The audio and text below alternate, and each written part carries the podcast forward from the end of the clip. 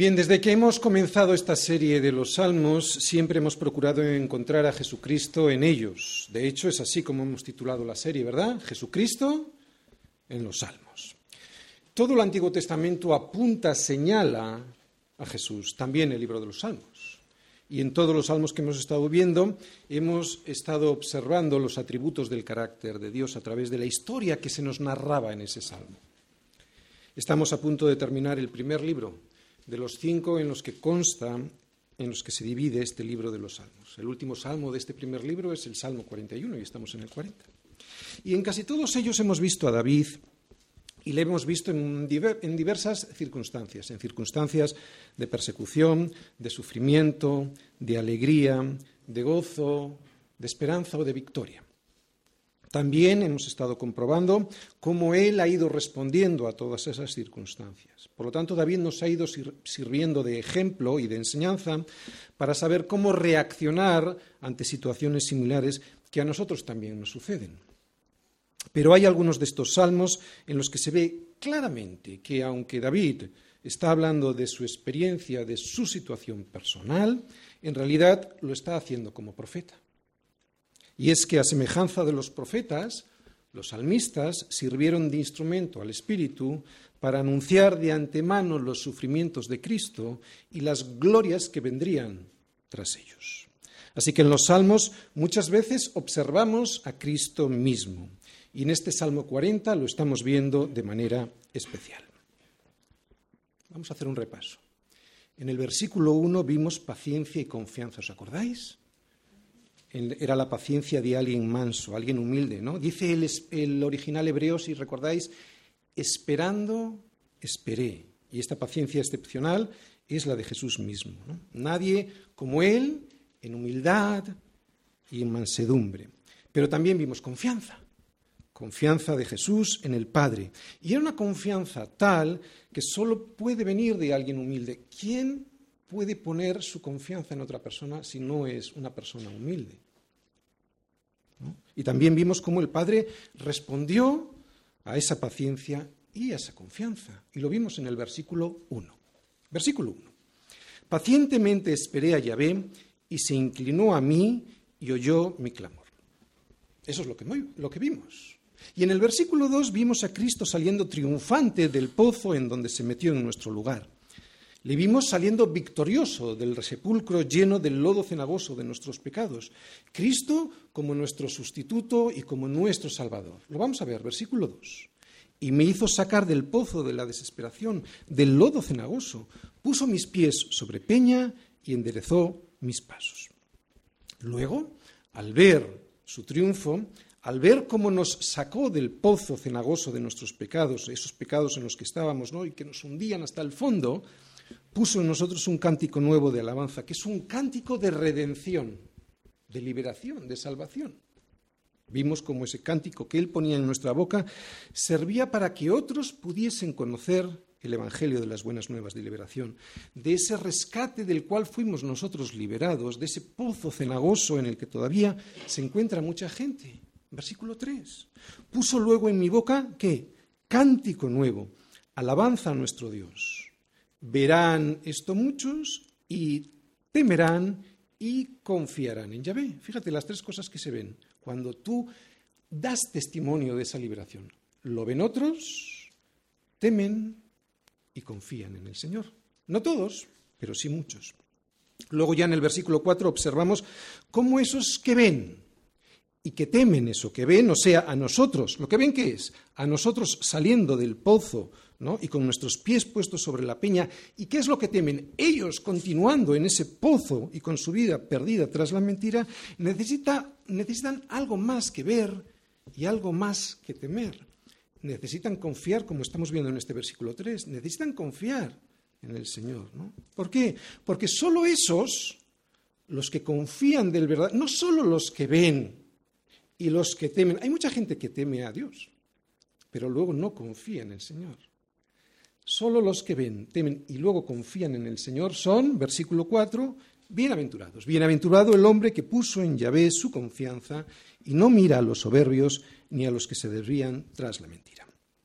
Y vimos como también a esos, y solo a esos, el Señor les aumenta esas maravillas que ya ha entregado a todos los hombres. Hablábamos de que había unas maravillas que todo el mundo podía disfrutar, aunque no todo el mundo le reconocía a Dios como el autor de esas maravillas. Pero es que a sus hijos, a aquellos que además de ver esas maravillas, de temer al Señor y de poner toda su confianza en Dios, Él aumenta esas maravillas que ya ha entregado a todos los hombres. Y esas maravillas son sus pensamientos. ¿Qué son sus pensamientos? Son sus planes, la idea que Él tiene para nosotros. ¿no? Y esos planes son numerosos y son más altos, esos pensamientos, que nuestros pensamientos. Versículo 5. Has aumentado, oh Yahvé, Dios mío, tus maravillas y tus pensamientos para con nosotros. No es posible contarlos ante ti. Si yo anunciare y hablare de ellos, no pueden ser enumerados. Muy bien, esto es lo que vimos hasta aquí en las dos primeras predicaciones sobre este salmo.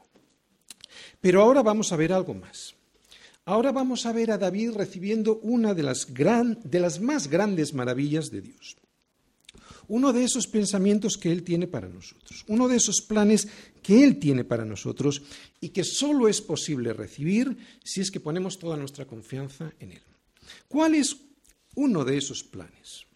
Escucha bien, es muy importante porque no todo el mundo lo entiende y es el entendimiento el entendimiento de su voluntad, el entendimiento de lo que Él quiere para nosotros y atención, cómo responder correctamente a ese entendimiento.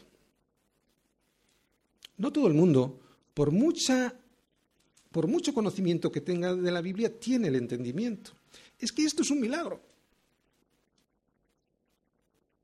Tener el entendimiento que viene de lo alto es un milagro que solo Dios da a aquellos que ponen toda su confianza en Él. Y claro, hay otra cosa que también vamos a ver en estos versículos y que también es otra maravilla que Dios nos da, el entendimiento y cómo saber responder correctamente a ese entendimiento que Dios nos da. Esto es algo que se ve por todas las escrituras. ¿eh? No solo se ve en el Nuevo Testamento, se ve también en el Antiguo Testamento. De hecho, en los Salmos se ve, y ahora lo vamos a ver, versículos del 6 al 10. Sacrificio y ofrenda no te agradan Has abierto mis oídos. Holocausto y expiación no has demandado. Entonces, al entender, dije, He aquí, vengo. En el rollo del libro está escrito de mí. El hacer tu voluntad, Dios mío, me ha agradado y tu ley está en medio de mi corazón. He anunciado justicia en grande congregación. He aquí no refrené mis labios. Ya ve, tú lo sabes. No encubrí tu justicia dentro de mi corazón, he publicado tu fidelidad y tu salvación, no oculté tu misericordia y tu verdad en grande asamblea. Dios nos ha revelado uno de esos pensamientos que Él tiene para con nosotros. Es su pensamiento más grande y más alto. Algo que nadie puede entender a no ser que le sea revelado. Y solo le es revelado a los suyos, o sea, aquellos que han puesto en Dios toda su confianza. Es la revelación de su redención y del entendimiento que produce en nosotros saber que Dios mismo envió a su Hijo a morir en nuestro lugar. No te creas que esto lo entiende mucha gente, aunque lo sepa. El título de hoy, lo que el entendimiento produce, obediencia, servicio y proclamación. Salmos 40. Y esto, esto nada tiene que ver con el rito. De hecho, el rito siempre se utiliza para tapar, para encubrir la desobediencia. ¿No? ¿Qué es lo que pretendemos al hacer un rito? Desobedecer a su palabra. Hago un rito y así aparento lo que no soy. Por eso, versículo 6, sacrificio y ofrenda no te agrada, has abierto mis oídos, holocausto y expiación no has demandado. Fijaros, en este versículo hemos entrado en la sorpresa. Es una sorpresa de la revelación de Dios. ¿Cómo puede ser que David diga esto? ¿Cómo puede ser que David diga esto cuando sabemos que, las ofrendas y los sacrificios estaban estipuladas y además eran obligadas por Dios mismo. Lo vemos desde el inicio de las Escrituras. En el mismo inicio de las Escrituras, ya en Génesis 3, vemos sacrificios. Dios mismo fue el primero que sacrificó al primer animal para vestir a Adán y a Eva, y lo hizo para cubrir, para tapar la primera desobediencia. Por eso, ¿cómo puede decir David que Dios no quiere sacrificios? Cuando además vienen estipulados como prescripciones en la ley mosaica y eran práctica generalizada en Israel. La primera vez que Saúl, Saúl era el primer rey de Israel, ¿de acuerdo? La primera vez que Saúl ofreció sacrificio a Dios con un corazón rebelde, o sea, la primera vez que lo hizo con un corazón rebelde, el profeta Samuel le dijo que sería sustituido por alguien en el trono, por alguien conforme al corazón del Señor. Pero Saúl lo volvió a hacer. Saúl volvió a desobedecer una orden de Dios e intentó arreglarlo como haciendo sacrificios. Con ello Saúl no solo se rebeló, sino que se obstinó en la desobediencia y fue entonces cuando el profeta Samuel le dijo al rey Saúl, palabras que conocemos muchos aquí. Se complace el Señor tanto en los holocaustos y víctimas como en que se obedezca las palabras del Señor. Ciertamente él, primera cosa, Obedecer es mejor que los sacrificios. Y segunda cosa, y el prestar atención, así que presta atención, el prestar atención que la grosura de los carneros. En definitiva, obedecer y prestar atención al Señor mucho mejor que venir a la iglesia como rito. Esta experiencia de Saúl siempre estuvo muy presente en la vida de David, ¿no? E hizo que esto esto hizo que en el corazón de David siempre fuera muy sensible a la voz de Dios para no caer en lo mismo. Es por eso que David dice algo más que sacrificio y ofrenda no te agrada. Él dice, has abierto mis oídos, entiendo. Y esto lo que significa es que Dios lo que hace es revelar sus pensamientos a todos aquellos que son sensibles a su voz y que han puesto toda su confianza en Él. Lo vuelvo a repetir. No se trata de leer, ni siquiera se trata de estudiar, aunque hay que leer y hay que estudiar. Se trata de ser sensible a su voz y obedecer. Y entonces es cuando has abierto mis oídos. ¿Te hace entender? Dios revela la profundidad de sus planes, la profundidad de sus pensamientos, que son muchos más altos que nuestros miserables pensamientos, que son mucho más altos que nuestros pensamientos desastrosos, esos desastrosos planes que siempre nos llevan a la destrucción y que siempre están trufados de dobles intenciones, ¿sí o no? Si, si, eres sensible a la voz de Dios, te das cuenta que tus planes siempre están trufados, o sea, están llenos de dobles intenciones. Aparentemente quieres hacer una cosa, pero el Señor te demuestra que eres un hipócrita, que lo haces por otro motivo. Cuando alguien es sensible a la voz de Dios, digo, Dios revela los suyos, sus planes, y lo hace abriéndonos los oídos para que podamos entender esto que yo acabo de decir. Esto es un milagro. Y así sepamos lo que Él quiere para nosotros. Por eso David está entendiendo algo que solo le es revelado a aquellos que ponen toda su confianza en Dios. Estas personas son personas tan agradecidas por una salvación tan grande que se preguntan ¿Qué es lo que puedo hacer para agradecer una salvación tan grande? Es lo que le está pasando a David. Hay que recordar que a David Dios le había sacado de un pozo, de un pozo de la desesperación, del lodo cenagoso, y que para nosotros eso significa el sepulcro en el que estábamos metidos lleno del lodo cenagoso de nuestros pecados, y que puso el Señor sus pies, los de David, sobre peña, y además enderezó sus pasos. Por eso alguien así, alguien que ha sido liberado y que ha abierto Dios sus oídos y ha entendido esta liberación, se pregunta, ¿cómo le puedo agradecer a Dios esta liberación que me ha regalado? Y alguien así, alguien que es sensible a la voz de Dios y se hace esta pregunta, de lo primero que se da cuenta es de que el rito, de que un sacrificio, y aunque Dios lo había estipulado, no solo no es suficiente, es que es no es lo que Dios quería. David comprende una de las grandes, una de las verdades reveladas desde los días del rey Saúl y confirmadas por los profetas. Todos los profetas hablan de lo mismo, ¿eh? Que Dios no quiere sacrificios ni ofrendas cuando el corazón está lejos de Él. Esto que os he contado sobre el rey Saúl, si queréis comprobarlo, está en el primer libro de Samuel, en los capítulos del 13 al 15, o sea, 13, 14 y 15. Allí vemos a David, que fue el segundo de rey de Israel, eh, y sabía que Saúl, mm, que fue el primer rey de Israel, cumplía, sí, Saúl cumplía con el ritual de los sacrificios de ofrenda a Dios, pero Saúl, al mismo tiempo que cumplía con el rito, ofendía a Dios con rebeldía al desobedecer su palabra. Y como ya lo hemos dicho, el profeta Samuel así se lo dijo al rey Saúl, lo volvemos a repetir. ¿Se complace el Señor tanto en los holocaustos y víctimas como en que se obedezca a las palabras del Señor?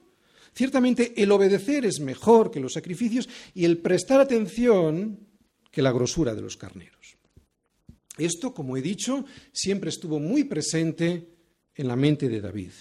David comprobó cómo esta desobediencia de Saúl, la obstinación en ella y la justificación de esa rebeldía le trajo al rey Saúl la desgracia y la abolición de su derecho al trono. Y quiero decir algo, todos desobedecemos, pero es que quiero recalcar el problema del rey Saúl. No solo desobedeció, él también se obstinó en la desobediencia y encima se justificaba. Le dice así Samuel a Saúl, por cuanto tú desechaste la palabra del Señor, Él también te ha desechado para que no seas rey. Dios sin duda había impuesto el sistema sacrificial, ¿no? Pero eso lo que realmente significaba era, escucha bien, porque esto también nos pasa a nosotros, ¿eh? no te creas. Esto lo que realmente significaba y de lo lo que realmente pretendía Dios con esto era la representación externa de lo que realmente en el interior Dios ya había operado en nuestro corazón, o sea, agradecimiento por la salvación y el perdón recibidos. Dios nos había perdonado, Dios nos salva y entonces hay un agradecimiento que se muestra en un rito. Pero claro, si no hay lo primero, de nada vale lo segundo. Por eso de nada valía hacer el rito si el corazón no estaba lleno de este agradecimiento y que se demuestra en obediencia a su palabra. Es como intentar demostrar a los demás eso que no tengo. Verdadero agradecimiento, pero a Dios no se le puede engañar. A los demás sí, con un rito, ¿verdad? Mira qué religioso es ese. Pero a Dios no. Es algo parecido a lo que nos pasa a nosotros. ¿eh? No quiero aquí hablar de religiones que muchas veces nosotros parece, eh, esos de eh, que tan, tanto rito, mm, también nosotros tenemos. De hecho, nos pasa mucho con el bautismo. El bautismo es un acto externo, ¿verdad? Es un rito. No produce nada. El bautismo, lo he explicado cientos de veces, no produce nada en nuestro interior si es que no ha habido antes un arrepentimiento y una conversión, o sea, un cambio de mente y un cambio de dirección, ¿no? un cambio de rumbo. Y hay gente que, aunque se lo expliques muchas veces, hace como el rey Saúl. Ofrece el rito, o sea, se bautiza, pero no ofrece su corazón. Y eso a Dios no le agrada. A los profetas siempre les vemos avisando de esto, de lo que realmente nos pide el Señor. Y en donde vemos resumido de una forma magistralmente sencilla esto, y por mencionar tan solo a uno de los profetas, es en palabras de Miqueas cuando dice: ¿Con qué me presentaré ante el Señor y adoraré al Dios Altísimo? ¿Me presentaré ante Él con holocaustos, con becerros de un año? ¿Se agradará el Señor de millares de carneros o de diez mil arroyos de aceite? Fíjate lo que dice, daré a mi primogénito por mi rebelión, el fruto de mis entrañas, por el pecado de mi alma. Y responde Dios a través de Miqueas, oh hombre, Él te ha declarado lo que es bueno y qué pide el Señor de ti. Solamente hacer justicia, y amar misericordia y humillarte ante tu Dios.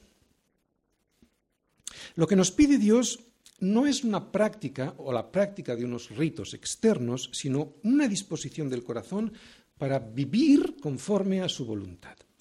Este entendimiento lo había producido Dios en David al abrir sus oídos, y gracias a que él era sensible a la voz de Dios, pudo decir David lo que vemos en este versículo 6 has abierto mis oídos. Por eso ahora entiendo que holocausto y expiación no has demandado. Cuando alguien entiende esto es cuando aparece la disposición de obedecer a Dios. Si os fijáis, este versículo 3 hay entendimiento. Ahora vamos al versículo siguiente, al versículo 7. Hay la disposición a obedecer a ese entendimiento. Es cuando alguien le dice a Dios lo mismo que le dice David, versículo 7. Entonces dije, he aquí, vengo. En el rollo del libro está escrito de mí. ¿Qué es esto? He aquí, vengo. Disposición. ¿Disposición a qué? A obedecer.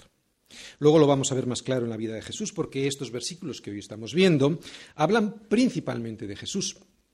Pero en el caso concreto de David, y también para todos los reyes de Israel, había una ley muy específica para ellos que en la que probablemente David estaba pensando al escribir este verso y que vamos a leer en Deuteronomio. Vamos todos, Deuteronomio 17, capítulo, eh, versículos del 14 al 20.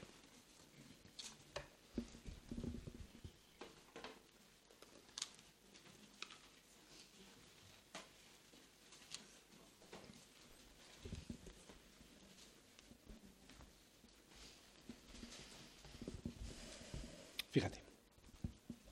Cuando hayas entrado en la tierra que el Señor tu Dios te da, y tomes posesión de ella y la habites y digas, pondré un rey sobre mí, como todas las naciones que están en mis alrededores, ciertamente pondrás por rey sobre ti al que el Señor tu Dios escogiere. De entre tus hermanos pondrás rey sobre ti. No podrás poner sobre ti a hombre extranjero que no sea tu hermano. Pero él no aumentará para sí caballos, ni hará volver al pueblo a Egipto con el fin de aumentar caballos, porque el Señor os ha dicho, no volváis nunca por este camino, ni tomará para sí muchas mujeres, para que su corazón no se desvíe, ni plata ni oro amontonará para sí en abundancia. Y, y cuando se siente sobre el trono de su reino, entonces, fíjate lo que le mandaba, a los reyes, ¿eh? Entonces escribirá para sí en un libro una copia de esta ley, del original que está al cuidado de los sacerdotes levitas, y lo tendrá consigo y leerá en él todos los días de su vida para que aprenda a temer al Señor su Dios, para guardar todas las palabras de esta ley y estos estatutos para ponerlos por obra, para que no se eleve su corazón sobre sus hermanos, ni se aparte del mandamiento a diestra ni a siniestra, a fin de que prolongue sus días en su reino, él y sus hijos en medio de Israel. Bien, esto te puede sonar un poco extraño, pero es que, claro, en aquella época tener el libro de la ley no estaba al alcance de todos. Sin embargo, al rey de Israel sí que Dios se lo mandaba. Esto estaba escrito, pues, para David de una manera muy especial y específica, y evidentemente, como hemos leído, también para todos los reyes de Israel. Pero las escrituras están escritas para todos nosotros, porque las escrituras están escritas para que nosotros sepamos quién es Dios, quién eres tú y lo que pide Él de ti. Y lo que Dios quiere de mí está resumido en el siguiente versículo 8. Versículo 8. El hacer tu voluntad, Dios mío, me ha agradado y tu ley está en medio de mi corazón. Muy bien, David pues no solo conocía lo que Dios quería de él, sino que también tenía, como vemos en este versículo, un deseo muy claro de obedecer a eso que Dios quería de él. Y además dice que esa ley no solo la tiene en un libro físico, como acabamos de leer, en Deuteronomio que tenían que tener siempre a su lado todos los reyes de Israel, no, sino que además la ley de Dios dice David que la tenía donde? En medio de su corazón. David nos demuestra que él es de esos israelitas que llevaba la palabra de Dios en su corazón, y esto me confirma que incluso aún antes del nuevo pacto que anunciaba Jeremías para los cristianos, del cual luego hablaremos cuando entremos en el libro, en la carta a los hebreos, los verdaderos creyentes de siempre los verdaderos creyentes de siempre nunca han tenido en poco la palabra de Dios. Siempre la han valorado para ponerla por obra y también para proclamarla. Y también para proclamarla y también para proclamarla. Versículos del 9 al 10. He anunciado justicia en grande congregación. He aquí, no refrené mis labios. Ya ve, tú lo sabes. No encubrí tu justicia dentro de mi corazón. He publicado tu fidelidad y tu salvación no oculté tu misericordia y tu verdad en grande asamblea. Cuando alguien es salvado del sepulcro en el que se hundía y sus pies son puestos sobre peña, cuando alguien es dirigido en sus pasos para que no vuelva a caer por ese precipicio por el cual siempre se caía debido a su necedad, cuando alguien descubre quién es Dios, o sea, la justicia de Dios y quién soy yo, o sea, lo injusto que es uno mismo, cuando alguien descubre su fidelidad, la de Dios, y su misericordia, cuando alguien se da cuenta de todo esto, es cuando alguien anuncia justicia en grande congregación y no puede refrenar sus labios.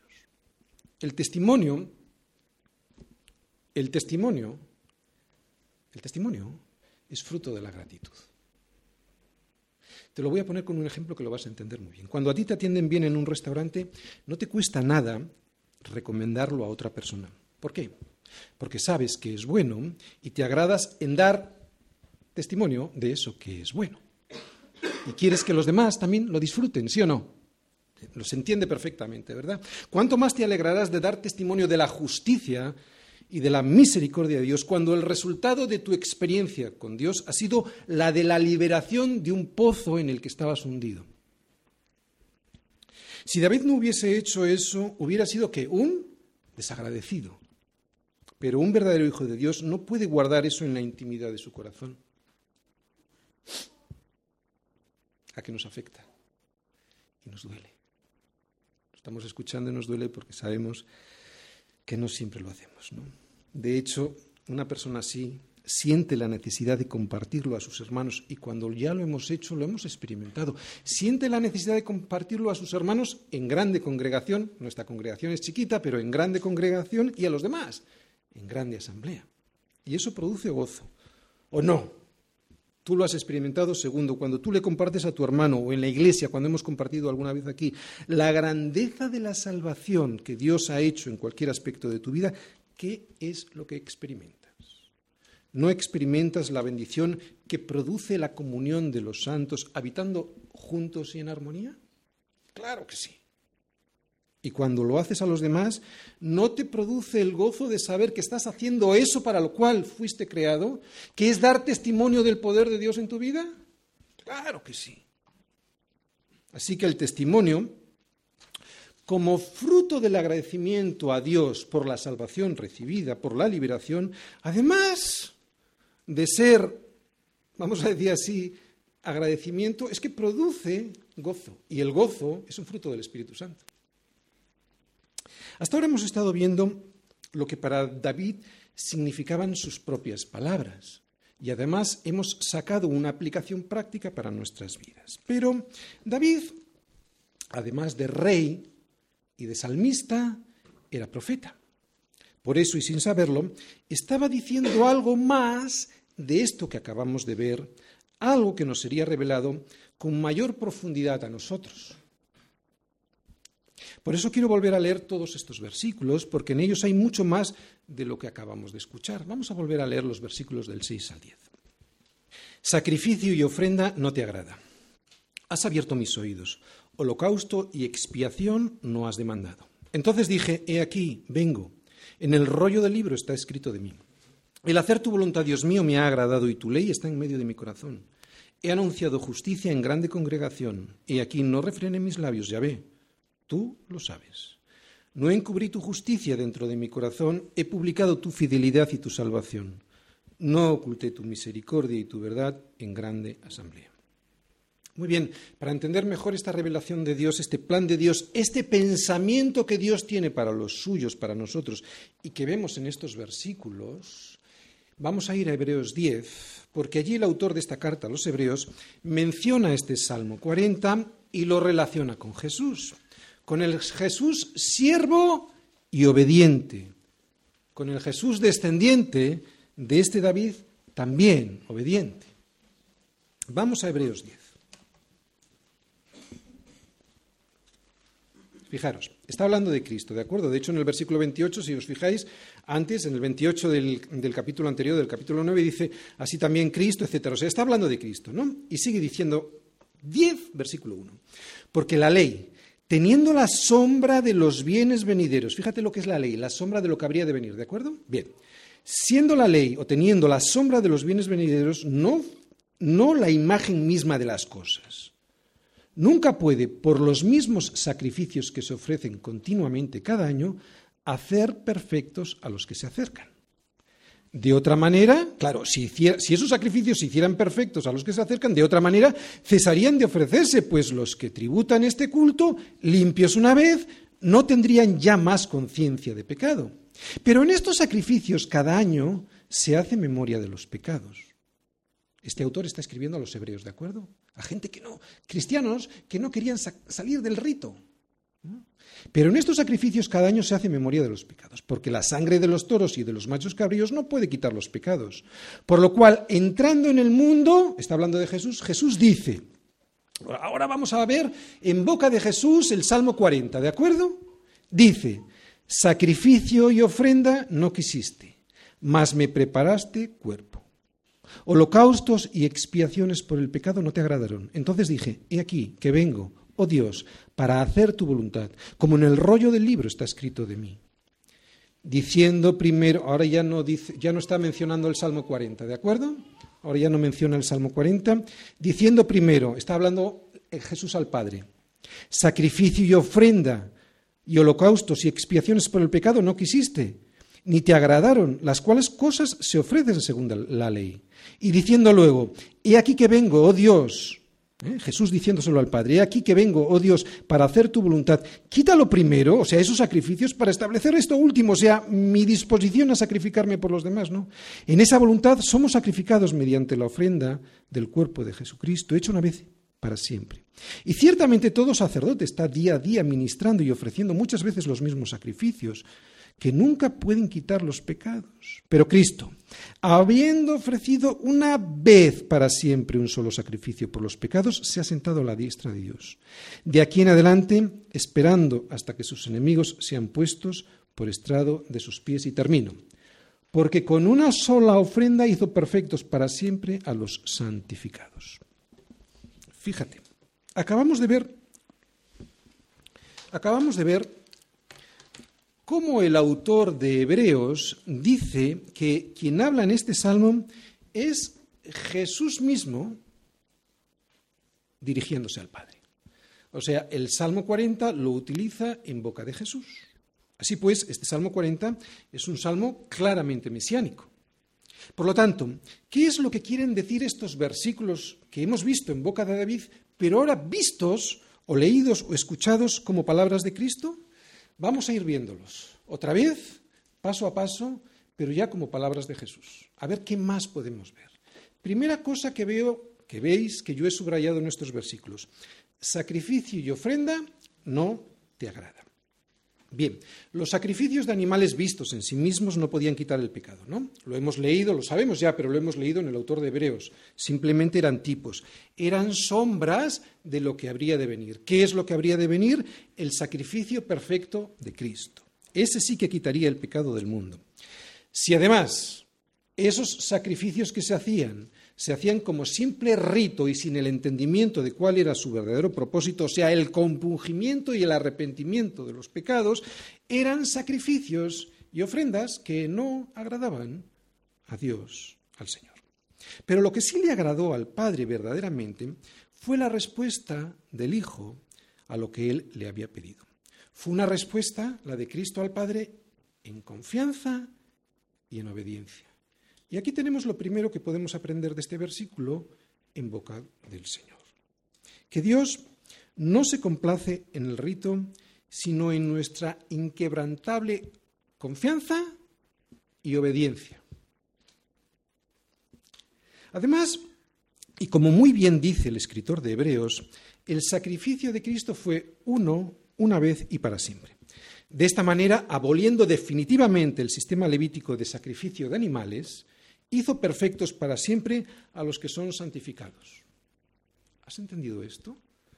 Este es el último versículo que yo os he leído de Hebreos 10, versículo 14. Con este sacrificio hizo perfectos a los santificados, a los que sois apartados por el Señor. Esos son los santos, los apartados. Así que aunque tú no te veas perfecto, y es cierto, no lo eres, como estás vestido de la sangre de Cristo, ¿cómo eres a los ojos de Dios? Perfecto. Como Cristo fue perfecto. Lo dice el autor, no lo dice este pastor. Nos hizo perfectos, ¿no?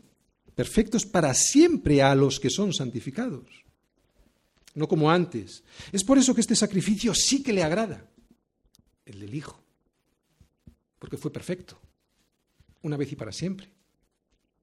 No tanto porque el viejo sistema sacrificial pareciera primitivo y sanguinario, sino porque suponía una carga que nunca terminaba. Se hacía sacrificio tras sacrificio y esto nunca hacía desaparecer el pecado del todo. Pero Cristo se presentó como el sacrificio perfecto. Lo llevó tras el velo y se presentó como ofrenda aceptable a los pies del Padre. Por eso ahora sí que se agrada. ¿Entendéis lo que nos está intentando transmitir el autor de Hebreos? Segunda cosa que yo he subrayado ahí. Fijaros lo que he subrayado. Has abierto mis oídos. Bien, hay algunos comentaristas que dicen que esto hace una referencia a una ley que tenían los israelitas eh, sobre los esclavos. Es una interpretación atractiva, pero a mí no me parece que sea la más correcta. Yo no creo que quiera decir esto la frase. En Deuteronomio en Éxodo se habla, dice que si, un que si, un esclavo en el momento en el que le correspondía ser liberado, por ejemplo, si a los 10 años ya le correspondía ser liberado, si en ese momento ese esclavo voluntariamente decidía quedarse con su amo porque le iba bien con él o porque le amaba, entonces el amo le, agujeraría el lóbulo de la oreja y es con una lesna y eso significaría que ya ese esclavo pertenecía para él, se quedaría con ese esclavo para siempre. Vamos a leer esto en Éxodo 21, versículos del 5 al 6. Fíjate, si estás ya en Éxodo 21, versículo 5 al 6, dice, y si el siervo dijere, yo amo a mi Señor, a mi mujer y a mis hijos no saldré libre. Fíjate, está hablando de un esclavo que está casado, porque habla de su mujer y de sus hijos. Y claro, al ser libre, ya no iba a estar con su esposa. Entonces, y además, pues probablemente amaba también a su amo, ¿no? Como les amo, entonces su amo lo llevará, y, y, si él quiere quedarse, entonces su amo lo llevará ante los jueces y le hará estar junto a la puerta o al poste, y su amo le oradará la horadará la oreja con una lesna y será su siervo para siempre. Bien, como digo, yo no veo que esta interpretación sea la más correcta. Es muy atractiva, ¿de acuerdo? Porque si os fijáis, está hablando de un siervo que quiere seguir siendo siervo por amor a su esposa. Y de alguna manera tú y yo somos la esposa de Cristo, ¿verdad? Bien, aún así, yo creo que por el contexto de estos versículos del Salmo que tenéis ahí, implica claramente que David ha entendido algo que ahora va a poner por obediencia. Por lo tanto, no está hablando tanto de un agujero físico que implica una, vamos a decir, un servicio perpetuo, sino yo creo que lo que quiere decir por el contexto del Salmo es que David se le han abierto los oídos, o sea, lo que se ha abierto es el entendimiento para obedecer a eso que entiende. ¿De acuerdo? Así que además, yo si, si me apuráis, esto queda todavía más claro cuando en la carta a los hebreos hemos leído que dice esta frase, has abierto mis oídos, pero él la transforma, al mencionar el Salmo 40, él la transforma en me preparaste cuerpo. ¿Por qué el autor de los hebreos puede decir esto? ¿Por qué el escritor de esta carta, inspirado por el Espíritu Santo, hace la interpretación de este pasaje? O sea, en vez de decir has abierto mis oídos, dice me, me preparaste cuerpo. Esto me ayuda todavía más a entender que no se trata tanto de un, vamos a decir, un agujero físico, sino de que implicaba un servicio, sino de una disposición a hacer eso que se ha entendido. Pues yo creo que es porque cuando los oídos se abren a la verdad, a lo que Dios nos dice, ¿qué es lo que le pasa al cuerpo? Lo vuelvo a repetir, cuando Dios nos abre los oídos a la verdad de lo que Dios nos dice, ¿qué le pasa al cuerpo? todo el cuerpo se prepara para obedecer a eso que han oído, que han escuchado los oídos y que él entiende, ¿verdad? Por eso el escritor a la carta de los Hebreos dice, me preparaste cuerpo.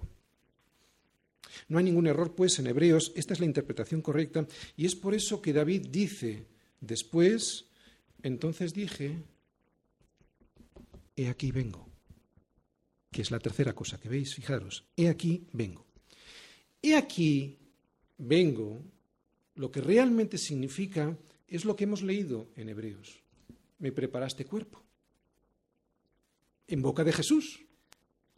Y esto lo que significa es que Cristo se hizo carne, habitó entre nosotros y lo hizo en obediencia al Padre para hacer algo que era imperfecto, los sacrificios de animales, hacerlo perfecto. ¿no? Hasta ese momento los sacrificios eran algo imperfecto, pero ahora ya no.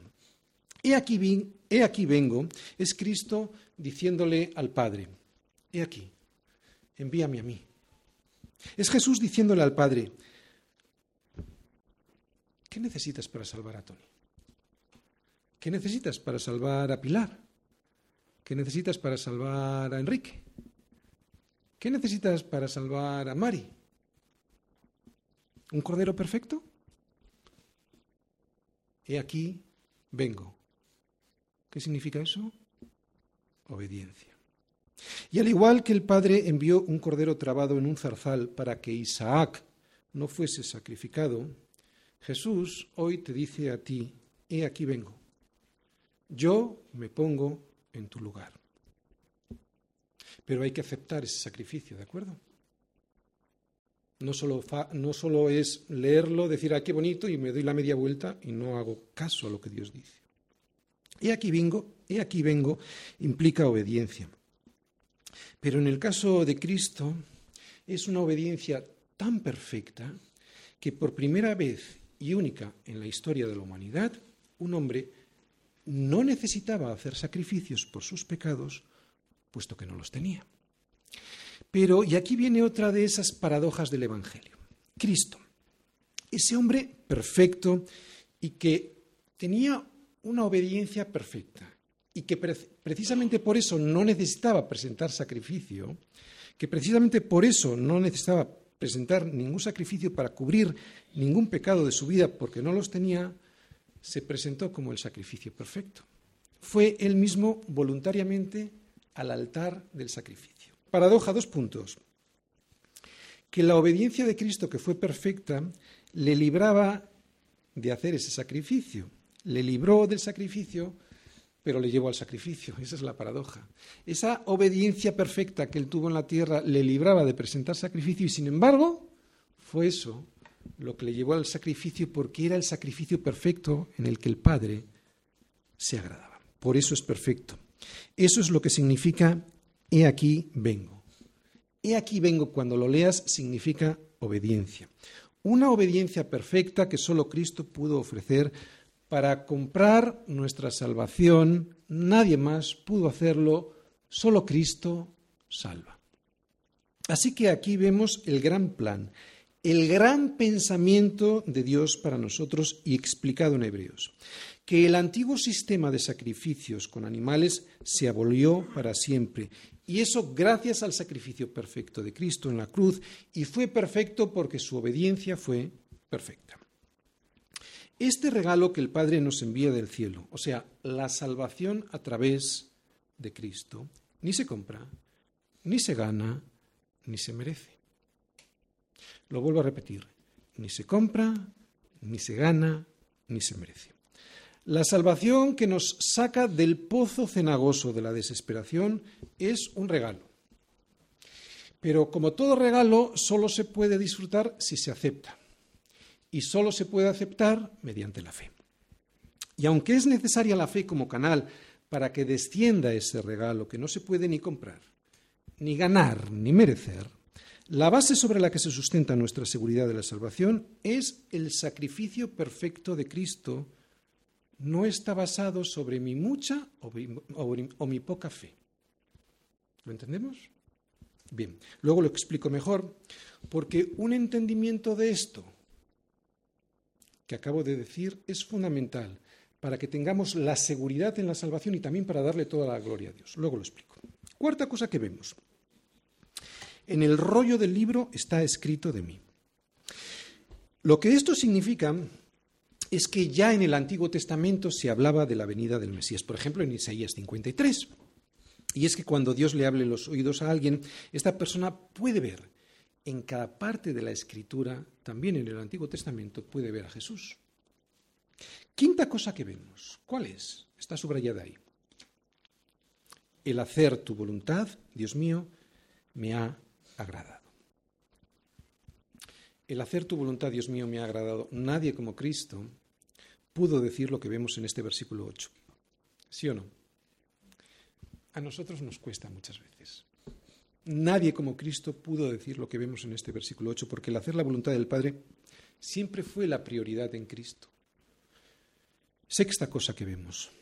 Tu ley está en medio de mi corazón.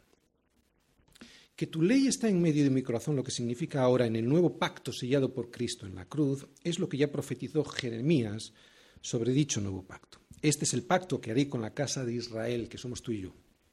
Después de aquellos días, dice el Señor, daré mi ley en su mente y la escribiré en su corazón, y yo seré a ellos por Dios, y ellos me serán por pueblo.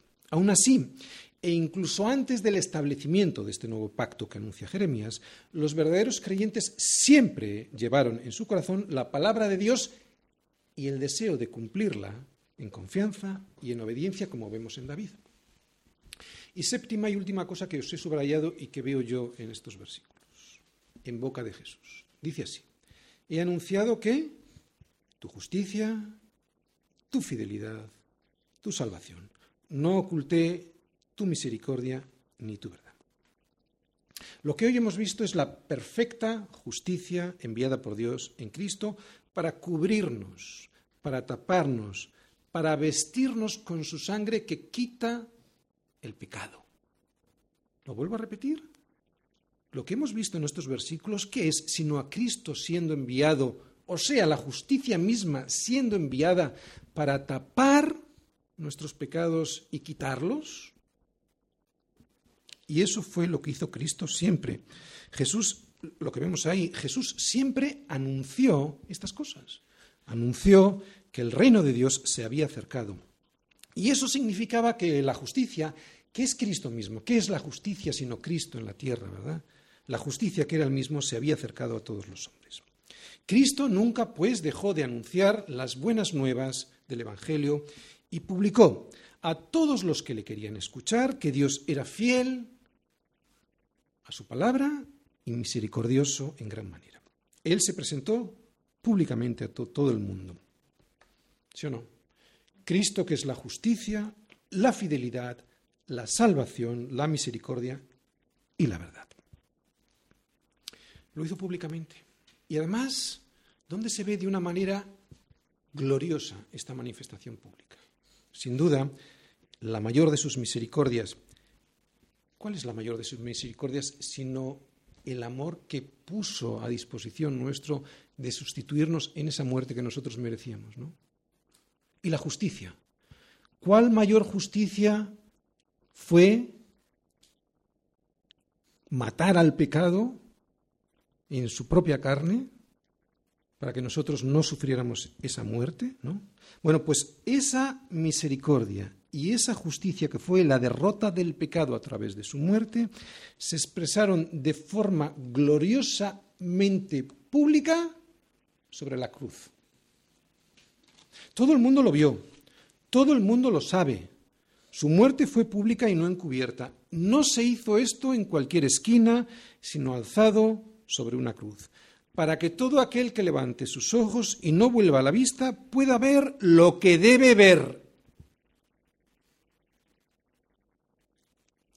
¿Qué es justicia? ¿Qué es fidelidad? ¿Qué es salvación? ¿Qué es misericordia? ¿Qué es verdad? Si alguien hoy me está escuchando y no sabe lo que es la justicia, no tiene excusa. Que mire a la cruz y lo sabrá. Si alguien hoy no sabe lo que es la fidelidad, no tiene excusa. Que mire a la cruz y lo sabrá. Si alguien no sabe lo que es la salvación, no tiene ninguna excusa. Que mire a la cruz y lo sabrá. Si alguien no sabe lo que es la misericordia, no tiene ninguna excusa se puso a ti, allí por ti y por mí, así que que mire a la cruz y sabrá lo que es verdadera misericordia. Si alguien no sabe lo que es la verdad, no tiene excusa. Que mire a la cruz y lo sabrá. No hay excusa, es público y notorio. Cristo hizo pública toda la verdad y ninguno de los que estamos aquí encubrimos esa verdad, ni en nuestra vida, ni en nuestro testimonio. Termino. David dice en el Salmo, y en Hebreos lo pone en boca del Señor Jesús, ¿de acuerdo? He aquí vengo, oh Dios, para hacer tu voluntad, como en el rollo del libro está escrito de mí. Aquí que ves, un siervo.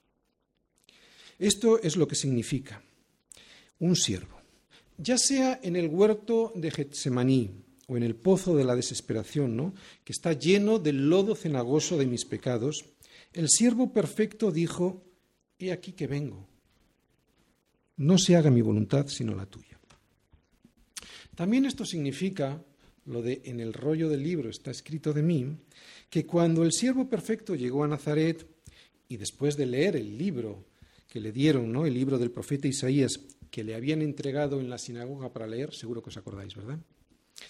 Enrolló el libro y se lo dio al ministro y se sentó. Y los ojos de todos en la sinagoga estaban fijos en él. Y comenzó a decirles, hoy se ha cumplido esta escritura delante de vosotros. Y lo que leyó estaba en Isaías 61. Y lo que se lee en Isaías 61 es a un siervo que es enviado. En este salmo, pues, vemos a Jesús como siervo. Y esto es lo que el salmo nos enseña. He aquí, vengo. Padre, haz conmigo lo que quieras. Oye, ¿alguna vez alguno de los que estamos aquí le ha dicho al Señor esto? He aquí, vengo. Señor, haz conmigo lo que quieras. Porque alguien que dice esto es alguien que tiene un corazón de siervo, ¿sí o no? Es alguien que sabe que todo lo que tiene no es suyo y por eso, como es un siervo y todo lo que tiene no es suyo, no le duele entregarlo. Jesús fue el siervo por excelencia y esto fue lo que nos enseñó, que el que quiera ser primero entre vosotros será vuestro siervo, como el Hijo del Hombre no vino para ser servido, sino para servir y dar su vida en rescate por muchos. ¿Por cuántos? Por muchos. ¿Por todos? Lo digo por esos que dicen que todos somos hijos de Dios. El propio Jesús está diciendo que dio su vida por muchos, no por todos. Por eso te ruego que no te duermas. A ver si no vas a ser de todos esos. Es más importante de lo que aparenta. ¿eh? Más, más importante de lo que aparenta. Esto es lo que vemos en los versículos del Salmo de hoy y por eso lo hemos titulado lo que el entendimiento produce. ¿Qué producía? Obediencia, servicio y proclamación. Nunca soberbia. El soberbio no obedece. El soberbio no sirve. Soberbio no proclama. No es agradecido, ¿verdad? Aunque a veces lo parezca. Si alguien llamándose cristiano es soberbio, sistemáticamente soberbio, ¿de acuerdo? Porque la soberbia a todos nos sale en algún momento. Estamos hablando de alguien sistemáticamente soberbio. O sea, Saúl, alguien que se empeña en la soberbia de la, desobediencia, no es porque tenga un entendimiento que le vino del cielo, no. Si alguien conoce mucho de Dios y es habitualmente soberbio, es porque tiene simplemente un conocimiento intelectual o literal de la Biblia que solo lo consiguió por el esfuerzo, por su esfuerzo en la carne. Porque el verdadero entendimiento el que viene del cielo y el que te abre los oídos, ese no produce soberbia, siempre que produce obediencia, servicio y proclamación. Vivimos en un mundo en el que todos quieren ser servidos. ¿A que sí? Incluso a la iglesia mucha gente llega porque quiere ser servida. Pocos llegan para servir de verdad, ¿no? Atención, ¿qué es servir de verdad? es servir sin esperar ninguna recompensa. Es servir sin esperar ser reconocidos como servidores. Qué duro. Yo no creo que esto ocurra mayoritariamente en nuestra iglesia, pero hay un porcentaje alto de gente que va a la iglesia que la ve esta, la iglesia como un club, ¿no? En donde yo puedo tener relaciones personales, o un banco de donde poder sacar dinero, o una empresa en donde se pueden conseguir pues, proyectos en los que me puedan apoyar. Así es nuestra naturaleza caída. Pero hoy hemos visto a lo que hemos sido llamados. Hemos sido llamados a decir, he aquí, vengo. Padre, haz conmigo lo que quieras. Y esto lo que significa es servir sin esperar nada a cambio. O a veces sí recibiremos algo a cambio el desprecio. Dios no está interesado, no sé, en tu dinero, no. En tu poquito tiempo que le ofreces ritualmente, tampoco. Él quiere todo. Él quiere todo tu corazón. o sea, toda tu vida y toda tu voluntad, para que le obedezcas, para que le sirvas y para que le proclames. David entendió esto y después de haber sido rescatado del pozo en el que estaba, del pozo angustioso en el que se hundía por el lodo, él quiso agradecérselo a Dios con obediencia, con servicio y con testimonio a los demás. Fue Dios quien nos sacó del pozo cenagoso. Nuestra salvación no se debe a algo que nosotros hayamos podido hacer, ¿de acuerdo? Tiene que quedar muy claro. El origen de la idea, o sea, el pensamiento de nuestra salvación. El origen de la idea, el pensamiento ese que es más alto que nuestro pensamiento. El origen viene de Dios, la ejecución de esa idea, o sea, la vida y la muerte de Jesús, es de Dios. Y el resultado de la misma, o sea, la resurrección de Cristo, nada tiene que ver con nosotros, todo tiene que ver con Él. Y aunque ese regalo, que es la muerte sustitutoria tuya de Cristo en la cruz, se recibe por medio de la fe, nuestra seguridad de la salvación tampoco depende de la poca o mucha fe que tengamos. Nada hicimos para tener la gracia de la salvación, pero tampoco nada hicimos para tener poca o mucha fe, porque al igual que el sacrificio de Cristo, esa poca o mucha fe nos ha sido regalada. Si nosotros pusiésemos la fe o parte de ella le estaríamos robando a Dios la gloria o parte de ella. Porque todo es de Él, por Él y para Él. De hecho, y después de recibir este regalo, uno ha de decirle, el regalo de la fe, uno ha de decirle a Dios, como le dijo el padre del muchacho endemoniado a Jesús, creo, ayuda a mi incredulidad. Y esto me enseña humildad. Así que nuestra salvación no se origina en el hombre, sino en Dios y tampoco se mantiene en el hombre, sino que depende de Dios. Depende, o sea, ¿quién le da el mantenimiento a tu vida espiritual? Es Dios, no son tus fuerzas, no son tus obras, ¿de acuerdo? Y con esto lo que quiero es animarte, ¿vale? Animarte a una cosa, porque a veces estamos desanimados porque tenemos poca fe. Quiero animarte a lo siguiente, a que pienses que si tu fe es verdadera, o sea, si tu fe es verdadera, verdadera en Cristo, ¿de acuerdo? En Cristo, no en las cosas que te da Cristo, o, esa, o como una firma de un seguro de vida. Pues, firmo este seguro, soy cristiano y estoy seguro en esta vida y en la siguiente. No, eso no es fe. No es, no es verdadera fe. O mejor dicho, no es fe puesta en Cristo. Está puesta en tus expectativas de una mejor vida, ¿de acuerdo? Por lo tanto, si tu fe, sea mucha o poca, es verdadera, y esto significa que está puesta en Él, no en las cosas de Él, entonces será Él quien le dé mantenimiento a esa fe que te ha regalado, haciéndola cada día más fuerte.